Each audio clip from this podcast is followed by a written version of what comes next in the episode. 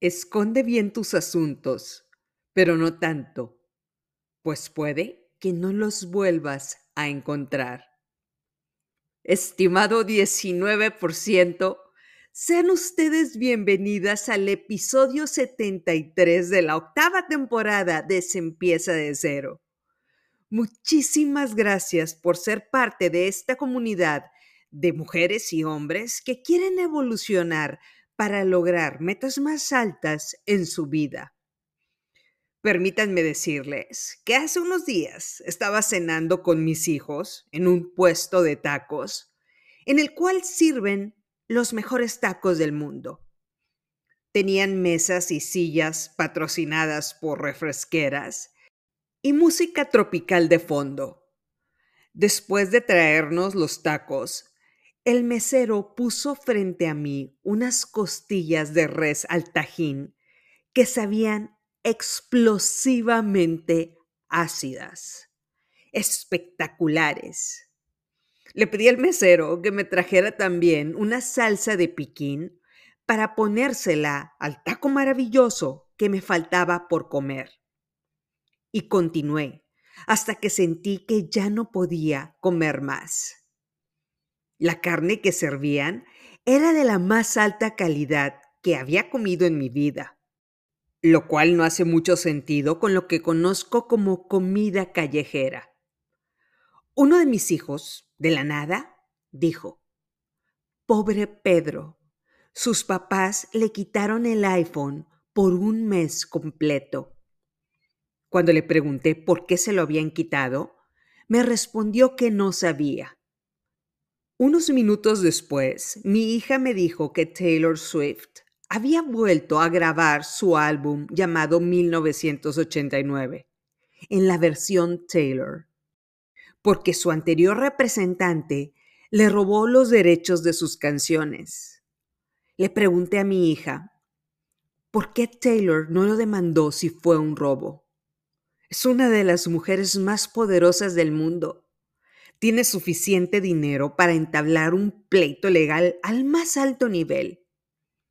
Mi hija me respondió, no lo sé, pero pobre Taylor. Ya eran dos personas a las que habían pobreteado. Una era Taylor Swift, la cual no tiene absolutamente nada de pobre, y el otro era un niño heredero de una de las empresas más grandes de México el cual tampoco tiene nada de pobre. El mesero nos preguntó si queríamos algo más de comer. Este adolescente hablaba de una forma encantadora. Nos contó que estudiaba en la universidad en la mañana y trabajaba por las noches en ese puesto de tacos. Nos contó su historia muy brevemente, diciendo que se tuvo que abrir paso en su vida con voluntad al 100% y yo le aplaudí el hecho de tomar en sus manos su futuro. Me gusta escuchar que los jóvenes entiendan que hay que trabajar para salir adelante. Cuando nos subimos a la camioneta para regresar a mi departamento, mi hija dijo, Pobre señor, a veces la vida es injusta. Tiene que trabajar por las noches y los fines de semana para pagar sus gastos la volteé a ver con cara de, ¿conoces a otra persona que trabaje hasta los fines de semana? Yo, tu mamá. Y no ando por la vida diciendo que la vida es injusta. Le contesté de inmediato a mi hija lo siguiente. Verás, nena, si todas las personas que cenan en ese puesto de tacos le dan a ese hombre lo que yo le dejé de propina y si trabaja cuatro horas en las noches diariamente, el señor gana suficiente dinero para rentar un departamento en la zona universitaria en la que él va a estudiar. Un departamento chico pero bien ubicado y gana suficiente dinero para pagar un carro mediano y todos los gastos de comida y de transporte. Mi hija volteó a ver hacia arriba, procesando mis palabras. Me respondió que ella quería hacer el cálculo. Así es que ahí estaba yo, con los pants color crema y mi blusa del mismo color, explicándole a mi hija cómo llegué a esa conclusión. Después de un par de cálculos, ella me respondió, es verdad, sí le alcanza y le sobra. Solo le sonreí. Aproveché para preguntarles, ¿por qué pobretean a las personas? ¿Cómo pueden hacer un juicio por las apariencias con información limitada? Les dije que era probable que su amigo Pedro hubiera cometido un error. Posiblemente le faltó al respeto a una maestra o a su mamá y por eso le quitaron el teléfono, como una consecuencia, no como una injusticia. Me reí y les dije con un tono de drama, Parece que hay miles de corderos a su alrededor y ustedes son Clarice, la que tiene que ir a rescatar a por lo menos uno para sentir que los salvó a todos. Antes de que me preguntaran si el chile piquín me había quemado el razonamiento, les respondí que la referencia de Clarice era sobre una de mis películas preferidas de todos los tiempos, El silencio de los inocentes, o también llamado El silencio de los corderos. Les dije a mis hijos, ustedes no van a ver esta película porque es de terror y no es apta para su edad. Así que les expliqué brevemente de lo que se trataba, quitando la parte de drama y el terror. Y cuando llegamos a mi departamento y se quedaron dormidos, compré la película y me puse a verla una vez más solo por el gusto de volver a ver las actuaciones de Jodie Foster y Anthony Hopkins. Estimado 19%, para engalanar el primer bloqueo a derribar en nosotras en esta temporada, a continuación les contaré la trama de la película. Pero antes, déjenme darles unos datos. El silencio de los corderos es considerada la película número 48 de las 500 mejores películas del mundo en la historia. Esta película se estrenó en 1991 y es considerada como una joya cinematográfica en lo que se refiere a enmarcar los perfiles de villanos y héroes. Esta película fue la primera película de terror en ganar un Oscar como la mejor película. Y digamos que se ganó todo el paquete de premios. Mejor película, mejor actor por Anthony Hopkins, mejor actriz por Jodie Foster y mejor director. Y gracias a esta historia y lo que nos revelará en este episodio, titulamos este episodio como El silencio de los corderos. Nota aclaratoria, la película realmente es de terror. No es recomendable para niños. Para todos aquellos adolescentes que escuchan este podcast. Así que en este episodio vamos a enfocarnos en la parte más interesante de la película, la cual es las conversaciones que tiene esta estudiante del FBI llamada Clarice Starling y el psiquiatra Aníbal Lecter. Aquí vamos. La película comienza con Clarice Starling entrenando en un bosque, es decir, está corriendo entre los árboles y saltando obstáculos que le ponen ahí para que mejore su rendimiento físico. Está en proceso de graduarse como agente del FBI. Un compañero le dice a Clarice que el director la está buscando. Y ella deja su entrenamiento y se dirige al corporativo. Cuando entra a la oficina del director, observa en las paredes los recortes de periódico sobre los asesinatos de varias mujeres y las notas periodísticas diciendo, Buffalo Bill mató a otra mujer ya es la quinta joven asesinada por este loco. Este asesino la secuestra, les quita parte de la piel mm, y las mata. y se dan cuenta de que él es el asesino porque deja sus cuerpos en algún río del área. Es espeluznante. El director del FBI entra a su oficina y le dice a Clarice, debes de estarte preguntando por qué te mandé llamar. Bueno, me acuerdo de ti.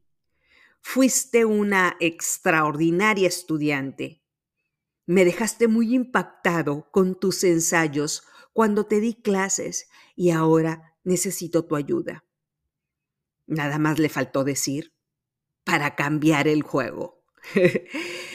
Clarice le responde que ella está puesta, pero el director le advierte, antes de aceptar, debes saber de qué se trata el trabajo.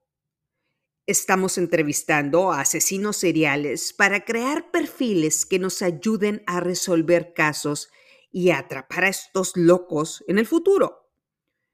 Pero el mayor loco de todos se niega a colaborar con nosotros. Es aquí en donde requiero tu ayuda. El asesino que quiero que entrevistes en una prisión de máxima seguridad es Aníbal Lecter. Clarice responde en voz baja, Aníbal el caníbal. Dios, el loco que se comía a sus víctimas. Pero Clarice, en lugar de apanicarse, piensa, esta es mi gran oportunidad para perfilar a este asesino. Es mi gran oportunidad para destacar entre los demás estudiantes de la academia incluso antes de graduarme como agente del FBI. Digamos que ahorita ando corriendo en los bosques, pero después voy a estar corriendo para perseguir a los malos. Y Clarice acepta la propuesta. Le pregunta al director si esta entrevista está relacionada con el caso de Buffalo Bill. Pero el director le dice que no y le recalca a Clarice, no espero que Aníbal acepte hablar contigo, pero en el remoto caso de que acepte, dale estos cuestionarios para que te los responda y nosotros los podamos utilizar para analizar la información que él nos dé y podamos perfilar asesinos. Y le advierte una cosa más ten cuidado. No le digas nada de tu vida personal a Aníbal Lecter. No quieres esa basura en tu cabeza. Y de eso hablaremos en el episodio adicional, de cuando dejamos entrar a los Aníbal Lecters a nuestra cabeza. Entonces, Clarice se viste muy mona y profesional para ir a entrevistar a Aníbal Lecter a una prisión de alta seguridad. Le advierten que no se puede acercar al vidrio y que tenga mucho cuidado. Dado que hay un vidrio entre ellos, no la va a lastimar físicamente, pero sí la puede dañar emocionalmente. Aníbal Lecter no ha visto a una mujer en ocho años que lleva encerrado y no saben cómo pudiera reaccionar al verla. Clarice entra a una prisión de máxima seguridad y pasa por celdas de varios sociópatas que le gritan cosas inapropiadas. Vaya, llevan mucho tiempo encerrados ahí sin ver a una mujer. Y digamos que Clarice es bastante guapa. Ella llega a la última celda, la de Aníbal Lecter. Clarice se presenta, toda señoritinga, y le pregunta si puede hablar con él. Aníbal le solicita ver su credencial del FBI y se da cuenta de que Clarice no es un agente, de hecho, es una estudiante. Y siente frustración de que hayan mandado a un aprendiz a hablar con él. Pero digamos que Clarice se mantiene derechita, viéndolo a los ojos con firmeza y le dice a Aníbal que su jefe la mandó a aprender de él y que es su decisión evaluar si ella tiene suficiente inteligencia y conocimiento para ser digna de entablar una conversación con él. ¡Wow! Clarice le muestra que aunque esté encerrado, él es el que tiene el control. Y se sienten en confianza empezando la plática, hasta que Clarice saca los cuestionarios de papel. Y Aníbal se decepciona. Estaban platicando gustísimo para que Clarice lo arruinara con unas hojas de papel. Parece que Aníbal quería saber más de ella. Aníbal le reclama, ¿crees que puedes perfilarme con esas hojas? Clarice le responde que no pretendía molestarlo, que su intención es aprender de él. Y Aníbal, en lugar de permitir que ella lo analice, la analiza a ella. Le describe la marca de crema que está usando. Él puede oler el perfume que usa diariamente. Le dice que para él solo es una pueblerina usando zapatos baratos y una bolsa decente. Que la comida con la que se ha alimentado hizo que tuviera huesos sanos. Pero Clarice viene de una generación de basura blanca, como le llaman a la clase de bajos recursos en Estados Unidos. Viene de la base de la pirámide y parece que es suficientemente ambiciosa para llegar ahí, enfrente de él, para lograr sacar la información y ser promovida en la Agencia Federal de Inteligencia. Clarice, firme, se da cuenta de que Aníbal no la quiere ayudar con lo que la mandaron a hacer, analizarlo. Ella, medio molesta, le responde que sería una buena idea que se analizara a sí mismo y apuntara sus observaciones en esas hojas para ayudarlos, pero que de seguro no lo hará porque tiene miedo de perfilarse a sí mismo. Aníbal se da cuenta de que Clarice está ahí por otra razón. No se trata de ambición profesional. Él se equivocó en hacer un diagnóstico rápido de ella y le pide a Clarice que se vaya. Pero Clarice regresa al día siguiente Aníbal empieza a sentir simpatía por ella y le dice, de la nada, que quiere ver el expediente de Buffalo Bill. Quiere ayudarla elaborando un perfil psicológico de Buffalo Bill. ¿Por qué? Porque Aníbal quiere saber cuál es la motivación de esta mujer para volver a sentarse frente a él. Entonces, a cambio de hacer un perfil psicológico del asesino, Aníbal quiere que lo trasladen a otra prisión, a un lugar en el que pueda tener una ventana para ver la vista. Le dice a Clarice, te ayudaré a encontrar al asesino, porque de seguro este hombre ya está buscando a su próxima víctima. Y resulta cierto. La siguiente víctima es la hija de una senadora de Estados Unidos, una mujer rubia y ancha. Buffalo Bill la secuestra, lo que ocasiona un escándalo mediático por este secuestro de alto perfil. Clarice regresa a la prisión de máxima seguridad a ofrecerle una propuesta a Aníbal. Si la información que él les da ayuda a encontrar a la hija de la senadora, lo van a trasladar a una prisión de máxima seguridad en la que podrá tener una ventana con una vista.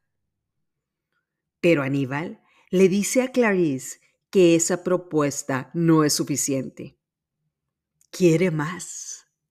Y le dice, además de una celda con una vista, quiero información personal acerca de ti quid pro quo, Clarice.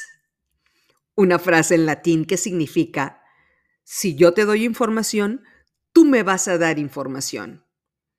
Es decir, Aníbal le hablará acerca del asesino, pero Clarice le tendrá que hablar acerca de su vida personal. Güey, lo primero que le dijo el director del FBI es que no le diera información acerca de ella. No quería a Aníbal en su cabeza. Pero Clarice siente un fuerte impulso para salvar a la hija de la senadora. Tiene una motivación que ella no entiende. Y necesita la información que le puede dar Aníbal para encontrar al asesino. Es decir, ya logró que Aníbal colaborara. No puede detenerse ahí. Clarice acepta el quid pro quo. Aníbal le pregunta, ¿cuál es el peor recuerdo de tu niñez? Oh, boy. Ella le responde, la muerte de mi padre cuando tenía 10 años. Era el policía del pueblo. Unos ladrones le dispararon cuando lo sorprendió robando. Mi mamá murió cuando yo era una niña, así que cuando mi padre murió, mi mundo se derrumbó. Y le dice con voz desobrada, quid pro quo, doctor. Le toca a Aníbal hablar acerca del asesino. Él le pregunta a Clarice si la hija de la senadora es una mujer ancha. Ella responde que sí le pregunta si encontraron algo en la garganta de la víctima anterior. Clarice le dice que una mariposa. Aníbal le dice que el significado de una mariposa es el cambio. Buffalo Bill quiere cambiar. ¿Cómo? No le dice. Le responde, quid pro quo, Clarice. Es decir, cuando murió su padre, se convirtió en una huérfana. Aníbal le pregunta qué pasó después. Clarice baja la mirada, frustrada, y Aníbal le dice, no vas a encontrar la respuesta en esos zapatos baratos, Clarice. Ella le responde, me fui a vivir con un tío en un rancho en Montana. Viví ahí dos meses solo dos meses porque huí. Aníbal le pregunta por qué huyó. Clarice responde, quid pro quo, doctor. Yo me sentí como en un juego de ping-pong. Apenas se ponía buena la historia y la pelota ya estaba del otro lado de la red. Pero bueno, seguí viendo la película. Aníbal le responde, Buffalo Bill quiere cambiar. No es transexual, pero quiere serlo. Busca información en los centros médicos para transexuales, porque seguramente Buffalo expresó su deseo de cambiar de sexo, pero lo rechazaron. Buffalo Bill no nació siendo asesino. Lo hicieron así, seguramente por años de abuso físico. Los médicos de esas instituciones se dieron cuenta de que en realidad no era transexual, por eso rechazaron su aplicación para la operación. Búfalo odia su identidad. No es transexual. Y le dice a Clarice, todo lo que necesitas para encontrarlo está en esa carpeta. Piensa, Clarice. ¿qué es lo que este hombre busca? Clarice le responde que matar mujeres. Aníbal la corrige alzando la voz y le dice, no, eso es incidental. ¿Qué está buscando Buffalo Bill? Clarice se desespera y empieza a especular. Se le va a acabar el tiempo de visita. Ella contesta, Buffalo Bill quiere ser aceptado socialmente, cobrarle al mundo su dolor. Está enojado con la vida. El doctor Aníbal le pide razonar. Ella solo está dando respuestas teóricas que vio en los libros o en clases. Aníbal le dice, quid pro quo, Clarice. Se fue la pelota de ping-pong del otro lado de la red. Ahora, para conectar con la otra historia. Aníbal le dice, después de que te quedaste huérfana, te fuiste a vivir a un rancho. ¿Qué pasó? Clarice le responde, una mañana oí un ruido extraño, un sonido aterrador como si fuera el de un niño gritando de dolor. Pero el grito no era humano, era un animal, un cordero.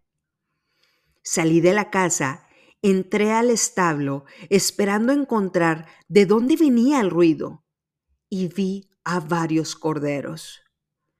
Los rancheros los estaban matando para venderlos. Rápidamente les abrí la puerta a estos animales para que huyeran, pero ellos se quedaron ahí, paralizados y confundidos. Entonces hice lo único que podía hacer en ese momento. Cargué uno de los corderos y huí. Pensé que si salvaba a uno de ellos, lograría sentirme mejor. Era una mañana súper fría, congelada. No pude avanzar mucho porque este animal estaba muy pesado. Me encontró la policía en un camino y mi tío ya no quiso cuidar de mí. Me mandaron a un orfanato. El doctor Lecter le pregunta, ¿qué le pasó a tu cordero? Ella responde frustrada lo mataron. Aníbal le dice, entonces, todavía te despiertas en la noche oyendo el grito de los corderos. ¿Crees que si salvas a la hija de la senadora, vas a dejar de oír los gritos de los corderos y finalmente vas a tener silencio en tu cabeza? Gracias, Clarice. En ese momento, Aníbal se da cuenta de que no era ambición profesional lo que la hizo que se acercara a él. Su intención de ayudar a las víctimas era genuina. El deseo de capturar al asesino para salvar a una inocente o a un cordero que estaba atrapado a punto de morir era real en Clarice. Era la motivación que la movía lo que le daba sentido a su existencia. Salvar a esta mujer del asesino era el equivalente a salvar finalmente a aquel cordero que no pudo cargar y que ella no pudo evitar que lo mataran. Aníbal no le da más información sobre Buffalo Bill. Le dice que todo lo que necesita para encontrar a Buffalo está en esas páginas. Dígase, tienes que ser una mujer más abusadilla si quieres llegar a la cima del FBI y quieres tener éxito como investigadora. Gracias a que Aníbal la presionó para lograr encontrar la información por méritos propios, Clarice finalmente encuentra a Buffalo Bill. Este asesino se estaba elaborando un vestido de piel de sus víctimas. Efectivamente, el asesino no era transexual. Este hombre no sabía lo que era. Los asesinatos de estas mujeres no eran su propósito. Él estaba buscando darle sentido a lo que era. Clarice le dispara y mata a Buffalo Bill y salva a la hija de la senadora. Al final de la película, se ve que el doctor Aníbal Lecter escapa y cuando Clarice se convierte oficialmente en un agente del FBI, recibe una llamada de Aníbal y le dice, ¿encontraste paz al matar al asesino y rescatar a esa mujer? ¿Finalmente te despiertas y escuchas el silencio de los corderos, Clarice? Quiero decirte que el mundo luce mejor cuando tú estás en él. No pretendo ir a buscarte, Clarice, y espero que me extiendas la misma cortesía. Pero ahora Clarice va tras él y le dice que lo hará. Es una agente galardonada del FBI. Aníbal le cuelga la llamada y la película termina con Clarice en el teléfono diciendo, Doctor Lecter, Doctor Lecter. Pero Aníbal ya iba en camino para matar a su próxima víctima. Cabe señalar que me quedé como cinco minutos viendo los títulos y agradecimientos a ver si salía otra escena. Hice lo mismo la primera vez que la vi, pero no salió nada adicional. Ahí acaba la película. Es la película que más me ha dejado picada en mi vida desde la primera vez que la vi. Verdaderamente, es una película de terror, pero las actuaciones de Anthony Hopkins y Jodie Foster son espectaculares. Y la trama, aunque escalofriante, te mantiene atenta a cada detalle. Entonces, para nuestro podcast, vamos a tomar algunas ideas de esta fuerte conversación entre Clarice y Aníbal para hablar de unos puntos.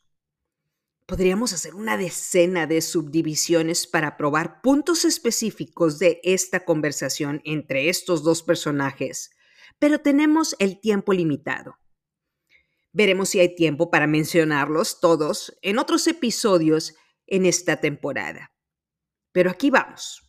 Primero, cuando ocurre una tragedia en alguna parte del mundo, todos queremos salvar a los corderos todos queremos mandarles ayuda, alimentos y medicinas. Queremos ayudar a todas estas personas que fueron víctimas de un terremoto, un tsunami o un huracán. Personas que no tienen alimentos o no tienen en dónde dormir porque su casa ya no existe. Fue destruida por un fenómeno natural o un ataque. Solo imaginemos pasar días sin tener agua potable o que estemos atrapados porque las carreteras que conectan nuestra ciudad fueron destruidas. En ese momento, el grito de los corderos es tan grande que nos hace querer colaborar para ayudar a estas personas. Es parte de nuestra humanidad. Es lo que nos hace ser parte de un mundo en el que desconocemos por qué pasan estas catástrofes. El grito de los corderos nos recuerda que somos humanos y es nuestro momento de sumar. Díganme una cosa, ¿qué pasa cuando queremos salvar corderos que no son reales? Pero nuestro deseo de ayudar a aquellos que lloran es tan grande que ya no estamos pensando con objetividad. Ejemplo. En una ocasión estaba leyendo una noticia acerca de una política a la que acusaron de desviar recursos públicos. Digamos que era la funcionaria encargada de proveer leche en polvo a las personas de escasos recursos. Y esta mujer decidió convertirse en emprendedora. Es decir, ponerse a elaborar y vender quesos. ¿Pueden imaginarse de dónde venía la materia prima para hacer estos quesos? Estaba robando la leche que juró entregar a los bebés de bajos recursos económicos. Ella salió a declarar que nunca robó, que la leche para su emprendimiento la estaba consiguiendo de otros medios, los cuales nunca especificó. Cuando me puse a leer los comentarios de Instagram sobre la noticia, había por lo menos 300 mensajes de personas diciendo cosas como, si se meten contigo, se meten con todas. Es un plan de los conservadores que no quieren darle leche al pueblo. Te están atacando por ser honrada y buena. Y yo pensé, uno, deben ser perfiles pagados por la política corrupta o número dos, si no lo son, hay gente defendiendo la corrupción como si fuera el cordero al que tienen que salvar. ¿Por qué si acusan a una mujer de corrupta, la convierten en una víctima? La funcionaria pública robaba leche. No se las entregaba a las personas en los pueblos que vivían en la extrema pobreza. En lugar de hacer su trabajo, hacía quesos y los vendía para beneficio personal y la llaman honrada y buena.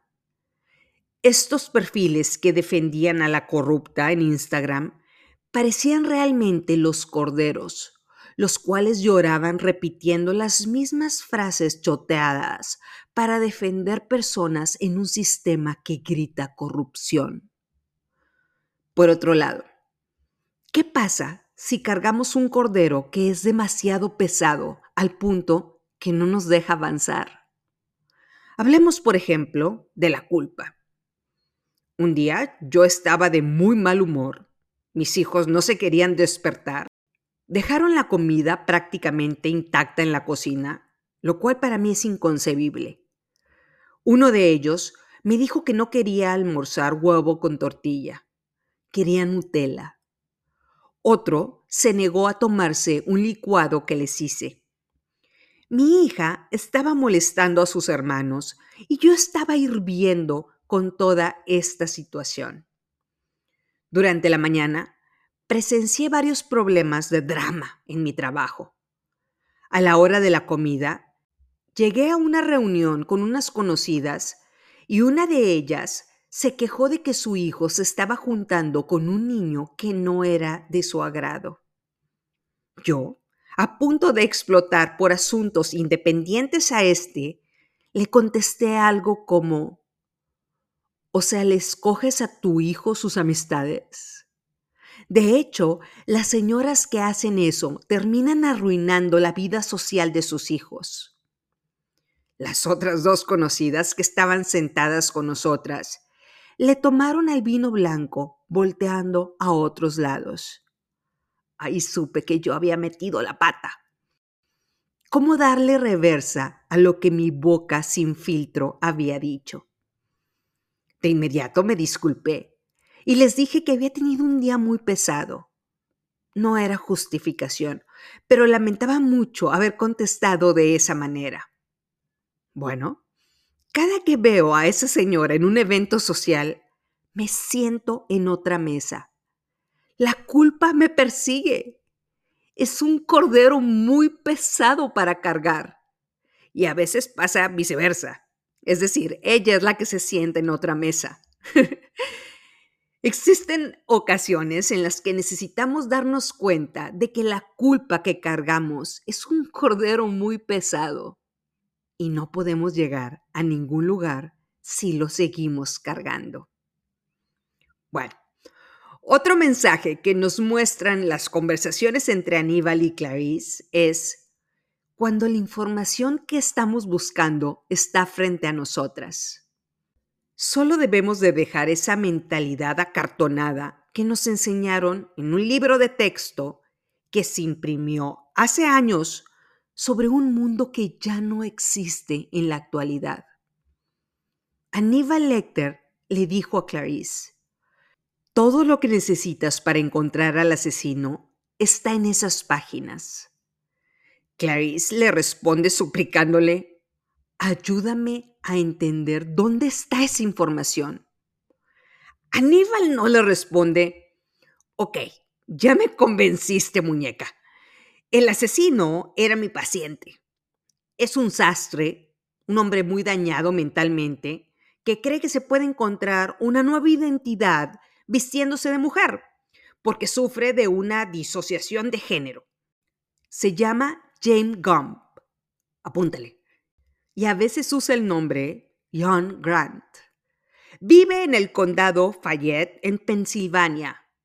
Go get him, Clarice. no, eso no pasa en la película. Aníbal le pregunta, ¿por qué Buffalo Bill asesina mujeres?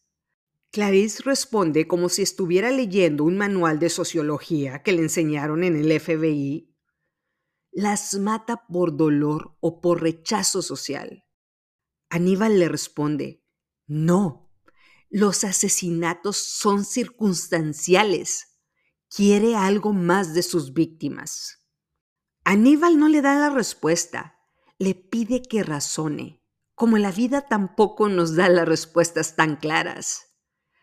Imaginemos que una mujer llamada Diana quiere encontrar trabajo y dice, ¿por dónde empezaré?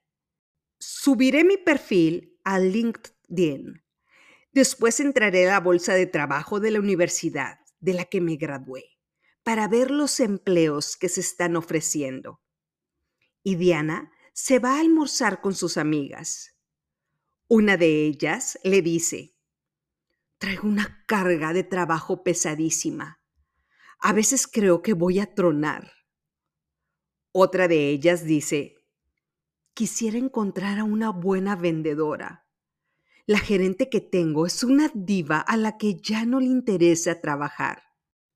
Y Diana continúa en su trance y se le ocurre una idea. Le dice a su amiga, ¿me puedes tomar una foto en mi celular?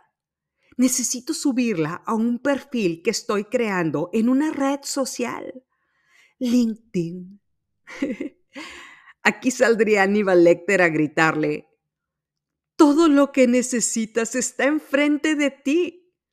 Olvídate de la red social para encontrar trabajo. ¿Qué es lo que están buscando tus amigas? Por Dios, escucha el llanto de los corderos que están pidiendo ayuda.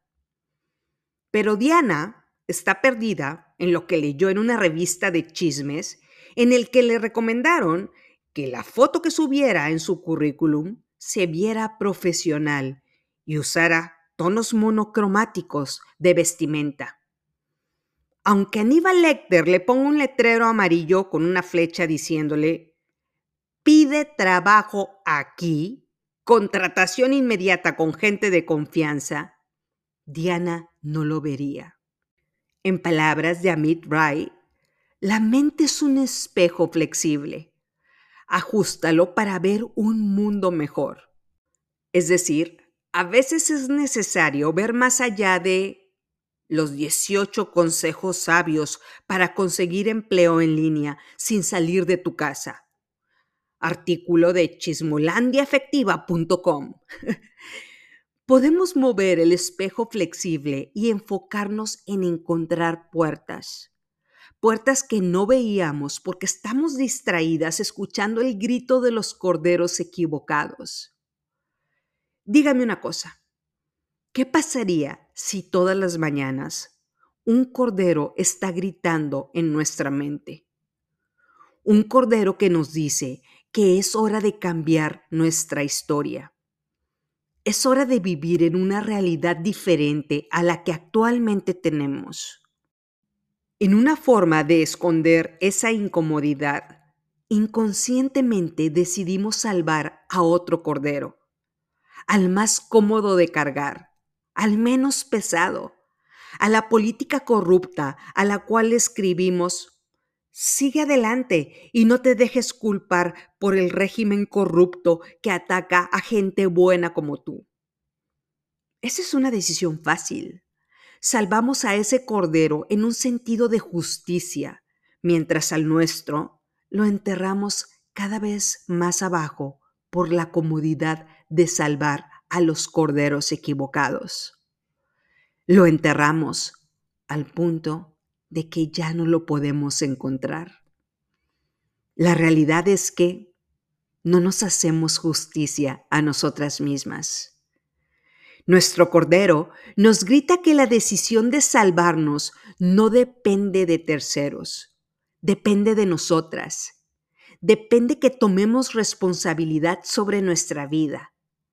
Aceptar esta responsabilidad es un paso gigantesco, porque significa aceptar que el resultado de nuestras decisiones es nuestro deber al 100%.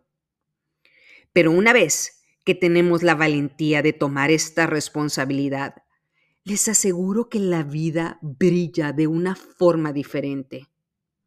Por lo menos, es uno de los pasos más gratificantes, emocionalmente hablando, que he tomado en mi vida. Una vez que nuestra mente elimina esta barrera escucharemos a nuestro Cordero cada mañana que nos llora y nos grita diciendo, sálvame. Ese Cordero es nuestra vida. Es más cómodo el ayudar al Cordero de terceros que solo nos quieren utilizar como instrumento para salirse con la suya, a escuchar al único Cordero que debería interesarnos, al que debemos de salvar al que nos dice, deja de enterrarme, dime cómo queremos realmente vivir. Al que nos dice, y aquí espero que visualices a un lindo corderito hablándote. Escucha mi llanto. Eres parte del 19%. Ya no puedes ignorarme. No nacimos para sobrevivir. Nacimos para multiplicar. Estás salvando a los corderos equivocados. Y sabes que lo haces para silenciarme, porque sabes que si me escuchas, algo te empezará a incomodar, porque salir del confort duele, pero duele más continuar en ese modo de sobrevivencia. ¿Quién eres? ¿Eres la que tomará responsabilidad ¿O eres la que silenciará su mente haciéndole justicia a todos, menos a ti misma? Si todavía escuchas mis gritos, estás a salvo. Si solo escuchas el silencio de los corderos, creo que es hora de desenterrar todo aquello que escondiste en un intento por lidiar con tu realidad y continuar sobreviviendo estimado 19%, les presento el primer bloqueo a derribar en esta temporada, el silencio de nuestro Cordero. Si no escuchamos esa voz que nos grita cada mañana que la salvemos, es hora de poner manos a la obra para desenterrarlo, porque lo escondimos tan bien que podemos tener problemas para volverlo a encontrar. Esa voz que nos dirá, quién eres, quién quieres ser. Hay miles de corderos gritando en un mundo de distracciones y conexiones en redes sociales. Hoy puede ser el momento de ponerlos en silencio y escuchar a aquel que puede lograr hacer una diferencia en nuestra vida. Como nota adicional, mi cordero a veces no me dejaba dormir pero me ha llevado al lugar en el que estoy actualmente. ¿Es suficiente?